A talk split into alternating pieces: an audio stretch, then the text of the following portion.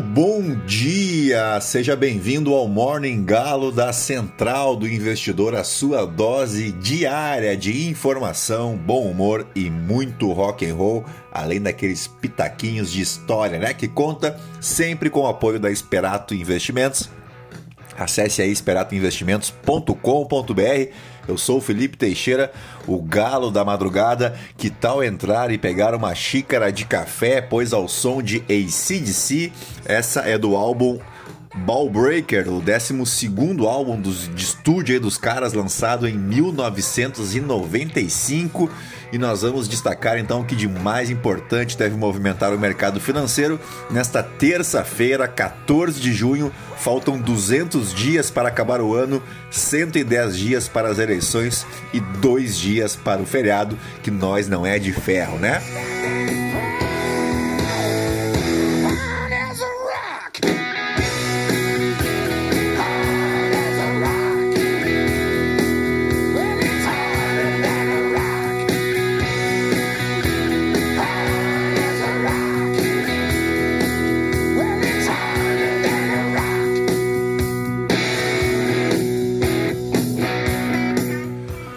Muito bem, são 5 horas e 27 minutos, 15 graus aqui em Itapema e hoje é dia mundial do doador de sangue, pois é dia do nascimento do médico e biólogo austríaco Karl Landenstern, no ano de 1868, ele que foi agraciado com o Nobel de Medicina em 1930 pela classificação dos grupos sanguíneos, o sistema ABO, e foi o descobridor do fator RH que não são os recursos humanos aí da tua empresa, não. Falo da tipagem sanguínea mesmo, que você sabe é obrigatória antes de qualquer transfusão de sangue até hoje.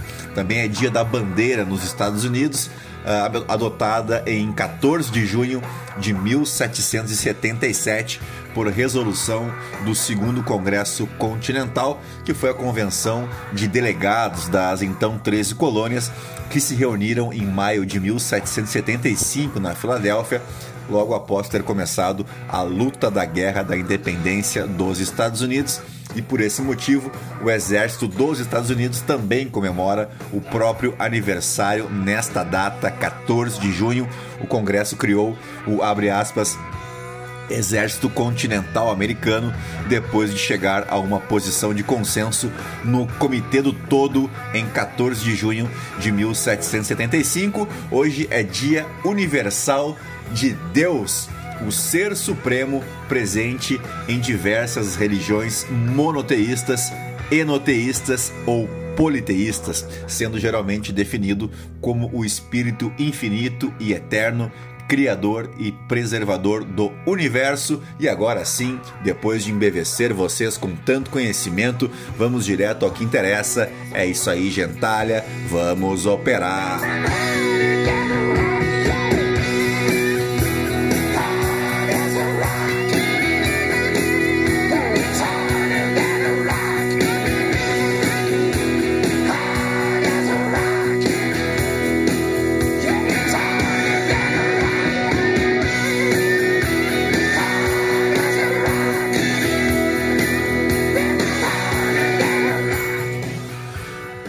Muito bem, as ações asiáticas encerraram a terça-feira de forma mista, enquanto na Europa e nos futuros em Wall Street o dia promete ser de recuperação, com os nervos aí se estabilizando após aquela paulada de ontem na expressiva queda dos mercados na abertura da semana, impulsionada, é claro, você já está careca de saber, pelas expectativas de aumentos mais acentuados das taxas de juros por parte do Federal Reserve para combater a marvada da inflação, né?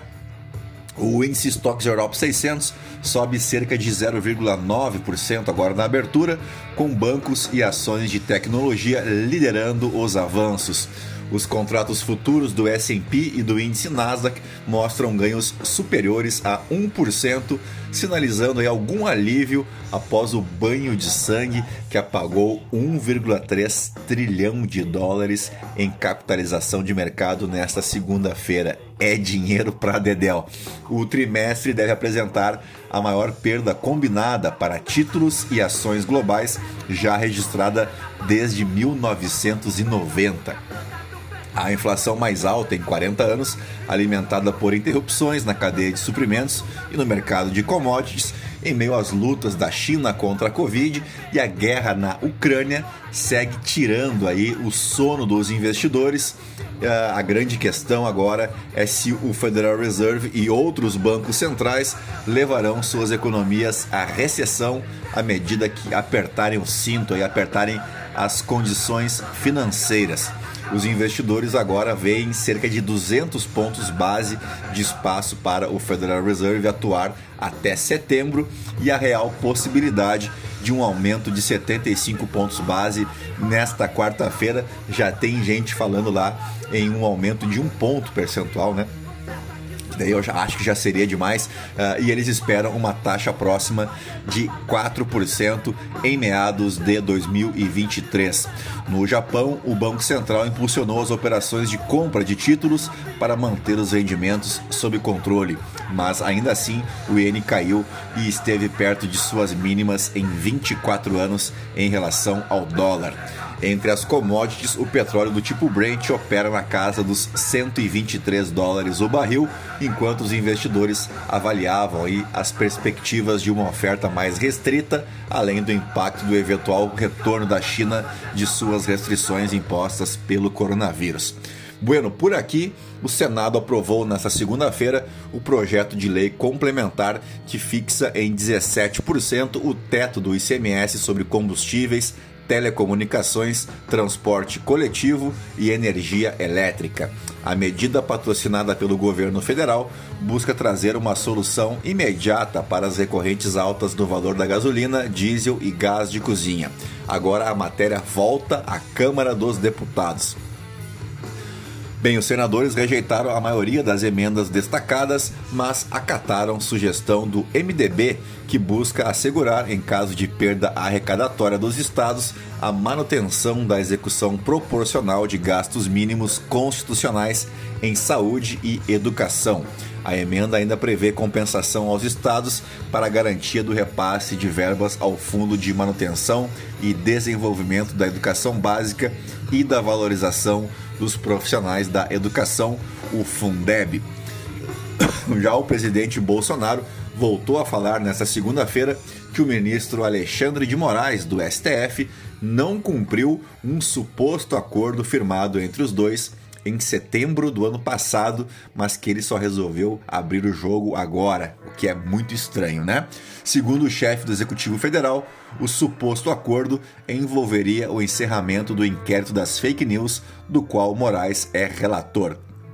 Bem, o inquérito investiga a divulgação de notícias falsas e ataques contra o Supremo Tribunal Federal. Vamos abrir aspas aí para o presidente Bolsonaro. Olha, dia 7 de setembro do ano passado foi um movimento monstro no Brasil todo. No dia 9, o ex-presidente Temer esteve aqui conversando comigo. Estava na minha frente o telefone, entre nós, por três vezes, falamos com o ministro Alexandre de Moraes por telefone e combinamos alguma coisa. Envolvia o inquérito. O Moraes disse que ia encerrar em um ou dois meses e ponto final, afirmou o presidente em conversa com jornalistas vamos abrir aspas mais uma vez, eu me descapitalizei politicamente, levei pancada pra caramba em troca de um cumprimento do outro lado da linha. Coisa simples. Lamentavelmente, do outro lado não veio nada, lamentavelmente acrescentou. Cabe lembrar que na semana passada, Michel Temer afirmou que, abre aspas, não houve condicionantes na conversa que ele intermediou. Em nota, ele contestou a versão de Bolsonaro e disse que o único objetivo da carta era, abre aspas mais uma vez, ajudar a pacificar o país e restabelecer o imperativo constitucional da harmonia entre os poderes. Muito bem, agora vamos ao som de Rodugurus fazer as, os destaques e as principais manchetes dos portais de notícia no Brasil e no mundo.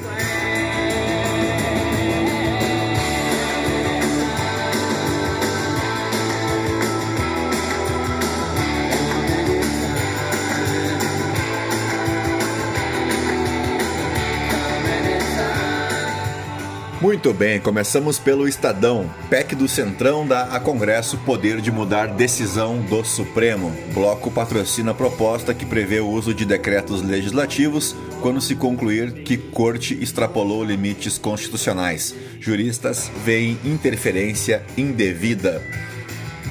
Cartéis de drogas e armas dominam região no Amazonas, onde Bruno e Dom desapareceram. Putin deixa claro suas pretensões imperiais com a guerra na Ucrânia. Leia a análise, é uma matéria trazida aqui do The Washington Post.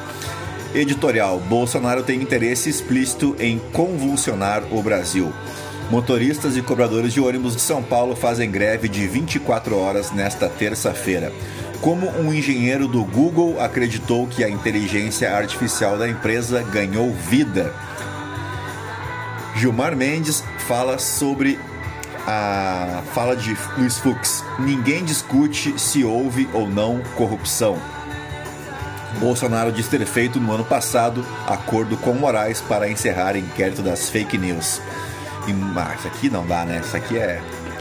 Deixa pra lá. Google afasta engenheiro por dizer que inteligência artificial da empresa é autoconsciente. Uh, Warriors vira, viram série sobre Celtics e podem ser campeões da NBA na quinta-feira. Ciro diz que Lula pratica estelionato eleitoral e ataca a PEC dos combustíveis. Brasil registra mais de 22,7 mil casos de Covid, média diária ultrapassa 44 mil. Vamos para a Folha de São Paulo agora. Investigação reforça suspeita de crime ligado à pesca ilegal para desaparecimento no Amazonas. Gabinetes ligados a Cláudio Castro empregam familiares do governador há mais de 17 anos. Motoristas de ônibus confirmam greve em São Paulo. Na hora de eleger mulheres e negros, a esquerda lembra a direita. É a coluna do Michael França. Tem a notícia aqui de que a Austrália bateu o Peru né, nos pênaltis e vai à Copa do Mundo de 2022, que nesse ano começa em novembro. Bolsonaro tem provas de fraude nas eleições de 2018? O vídeo explica que não. Assista. Vamos para o valor econômico agora. Senado aprova projeto que limita o ICMS sobre combustíveis, mas texto terá de voltar à Câmara. Ibovespa segue Wall Street e cai quase 3% com aversão a risco no mundo. Bitcoin despenca 16% em dia de sell-off global e colapso da Celsius. Brasil vai reagir na OMC e a Aliança Índia-União Europeia sobre compras agrícolas. Concurso da Receita deve acontecer no último trimestre de 2022. Há indícios de que fizeram alguma maldade com Pereira e Phillips, diz Bolsonaro. Dória diz que voltará à iniciativa privada no próximo mês. Motoristas de ônibus de São Paulo entram em greve à meia-noite valor de mercado da Eletrobras aumentou 50 bilhões de reais. GM resolve ir direto aos veículos 100% elétricos, inclusive no Brasil. Vamos para o Globo. O programa de governo de Lula inclui valorização de policiais, mas deixa de fora desarmamento. Venda de autotestes de Covid dispara, saiba como usá-los. Bolsonaro resiste a pedir dinheiro. Flávio assume arrecadação. É a coluna da Bela Megali. Pais de autistas sofrem com planos de saúde até 80% mais caros. Agressão a mulheres expõe ação de gangues na China. Cresce apreensão pela polícia de Irganox para fabricar crack.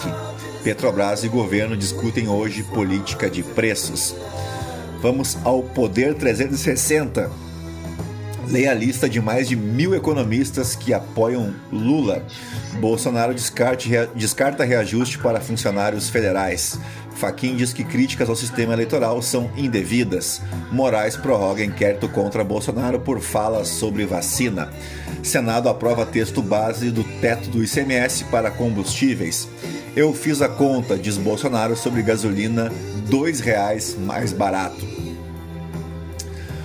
Vamos para o portal Metrópolis agora para fechar os destaques domésticos. Senado aprova projeto que fixa em 17% o teto do ICMS sobre combustível. Bolsonaro promete aumento e reestruturação de servidores para 2023. Bolsonaro, não tem como Lula estar com 45% das intenções de voto. Bolsonaro ironiza pesquisas, só falta falar que bebo mais que Lula. Senado rejeita a criação de auxílio gasolina para motoristas de aplicativo. Bolsonaro, previsão é o preço da gasolina cair R$ 2,00, do diesel R$ 1,00. Para de babar, advogados brigam em julgamento de caso Henri. Covid, média móvel de mortes pela doença sobe 48% e vai a 163. Polícia Federal diz ainda ter esperanças de encontrar indigenista e jornalista no Amazonas. Vamos para o The New York Times. Painel apresenta caso que Trump criou e espalhou mentiras eleitorais. No The Washington Post, Vamos carregar o site aqui. O círculo íntimo de Donald Trump alertou que as alegações de fraudes eleitorais eram falsas. No Financial Times, Federal Reserve deve debater aperto mais rápido para acompanhar inflação em alta. Vamos direto para os fatos históricos, porque o 14 de junho marca o aniversário dele, dele, dele, o recém-citado Donald Trump empresário e político americano que serviu como 45º presidente dos Estados Unidos. Na eleição de 2016, Trump foi eleito pelo Partido Republicano ao derrotar a candidata democrata Hillary Clinton no número de delegados do colégio eleitoral. No entanto, perdeu por mais de 2,8 milhões de votos e essa foi a maior derrota nas urnas de um presidente eleito na história americana. Ele foi empossado para o cargo em 20 de janeiro de 2017 e aos 70 anos de idade foi a pessoa mais velha a assumir a presidência, até que, em 2021, Joe Biden, aos 78 anos, assumiu o cargo. O Donald Trump que deixou milhares e milhares de viúvas né, nos Estados Unidos e aqui no Brasil também, não é verdade? Em 2016, a revista Forbes o listou na posição 324 entre as pessoas mais ricas do mundo, com um patrimônio líquido de 4,5 bilhões de dólares. Também aniversariava em um 14 de junho a Louis Alzheimer, médico alemão, psiquiatra e neuropatologista, conhecido sobretudo por ter sido o primeiro autor e reconhecer como entidade patognomônica, distinta à doença neurodegenerativa que hoje tem o seu nome. Alzheimer trabalhou também com Emil Kraepelin, autor da primeira classificação moderna dos vários tipos de doenças psicóticas, que mais tarde identificaria o primeiro caso publicado de demência pré-senil de Alzheimer como a doença né, que levou então o seu nome. Já do lado esquerdo da força, aniversariava em 14 de junho o amigo do Fidel, Ernesto Rafael Guevara de la Serna, mais conhecido como Che Guevara. Ele foi um revolucionário marxista, médico, autor, guerrilheiro, diplomata e teórico militar argentino, mas acabou sendo uma figura importante da Revolução Cubana. E falecia em 14 de junho de 2015 José Eli de Miranda, mais conhecido por Zito, ex-capitão santista, onde atuou por quase 15 anos, na verdade toda a sua carreira entre 1952 e 1967, tendo jogado 733 partidas e marcado 58 gols. Lembrando que ele era volante, né? Ele conquistou 22 títulos e muitos deles erguendo a taça como capitão. É o volante que mais marcou gols pelo Alvinegro Praiano. Lembrando que ele também foi bicampeão mundial pelo Santos, bicampeão da Libertadores e bicampeão mundial com a seleção brasileira em 58 e 62, um currículo de dar inveja a qualquer um, e após a sua aposentadoria, trabalhou nas categorias de base do Santos, sendo responsável por revelar diversos jogadores, entre eles Robinho, Diego e Neymar. E esse que vos fala teve a oportunidade de tirar uma foto na estátua do Zito, lá em frente à gloriosa Vila Belmiro. Bueno, vamos para os fatos históricos e vamos para o ano de 1900, quando o Havaí se tornava um território dos Estados Unidos. E hoje, ao invés de contar a história, resolvi trazer algumas curiosidades curiosamente curiosas sobre o Havaí. Então lá vai. A primeira delas é que o Havaí tem mais de 100 ilhas de todos os tamanhos possíveis. Para ser mais, mais exato, é um conjunto aí de 132 ilhas. O alfabeto havaiano possui apenas 12 letras e não existem cobras no Havaí. Não, na verdade é o seguinte: as cobras são proibidas no país, as únicas legalmente aceitas são as que vivem nos zoológicos. Não existem jogos de azar no Havaí, porque lá é proibido. E historicamente, o arquipélago que forma todo o Havaí era conhecido como Ilhas Sandwich, as Sandwich Islands, e aproximadamente 39 da população havaiana é composta por asiáticos, em maioria filipinos, japoneses, chineses, coreanos e outros, 24% de brancos, 8,2% de nativos, 8,8% de hispânicos, 1,6% de afro-americanos e o restante outras etnias. O ex-presidente dos Estados Unidos, Barack Obama, nasceu em Honolulu, a capital do Havaí.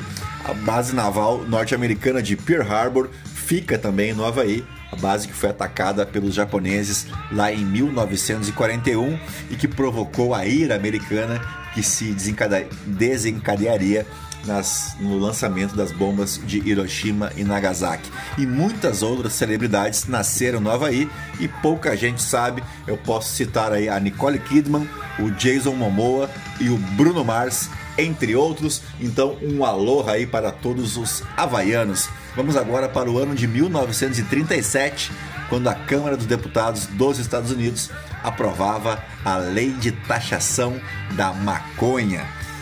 Bueno, desde a aurora da civilização, as pessoas cultivaram uma plantinha verdinha conhecida cientificamente como cannabis e na agricultura como hemp, pela sua fibra, semente e propriedades farmacêuticas. Por todo o mundo, os registros da arqueologia e da história revelam que a humanidade inteira reconheceu os benefícios desta plantinha única. E esse reconhecimento acabou de forma abrupta em 1930, quando a recém-criada Agência Federal de Narcóticos começou a educar, entre aspas, o público americano sobre a marihuana, que era o nome como o hemp era coloquialmente conhecido na região de Sonoran, no México. Bueno, entre os anos de 1930 e 1934, a agência compilou uma grande quantidade de desinformação que sugeriam que o uso de marihuana estava diretamente ligado ao crime e que induzia comportamento violento e causava insanidade.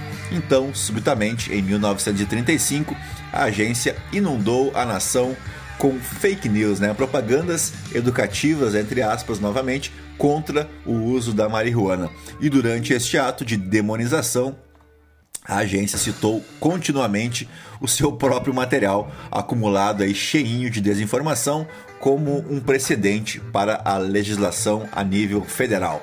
Através dessa fraude estudada e comprovada ao longo da história, a agência fez efetivamente um lobby para a aprovação da Lei de Taxação da Marihuana, a Marihuana Tax Act de 1937, que restringia então consideravelmente o uso, a distribuição e a produção de marihuana. As restrições sobre marihuana automaticamente implicaram em restrições significativas sobre o cultivo da erva danada. E assim chegamos ao fim do nosso Morning Galo desta terça-feira, 14 de junho, agradecendo aos 11.157 ouvintes espalhados em 32 países mundo afora, a quem eu deixo um grande abraço e aquele velho pedido, se você gosta do nosso Morning Call, não deixe de ajudar a gente aí indicando a um amigo, a uma amiga, compartilhando nas suas redes sociais, marcando nossos perfis fiz aí para ajudar a gente a chegar a cada vez mais ouvintes, tá legal? Se possível, se você me ouve pelo Spotify, não esquece de deixar a tua avaliação para ajudar a gente também a chegar nas 500 avalia avaliações e nos colocar aí acima no ranking dos podcasts mais ouvidos da categoria, tá bom? E se quiser, me adiciona lá no Instagram no Felipe ST, tá legal? Um bom dia a todos bons negócios e fiquem na companhia de The eu volto mais tarde com o nosso call de fechamento. Até lá, tchau, fui!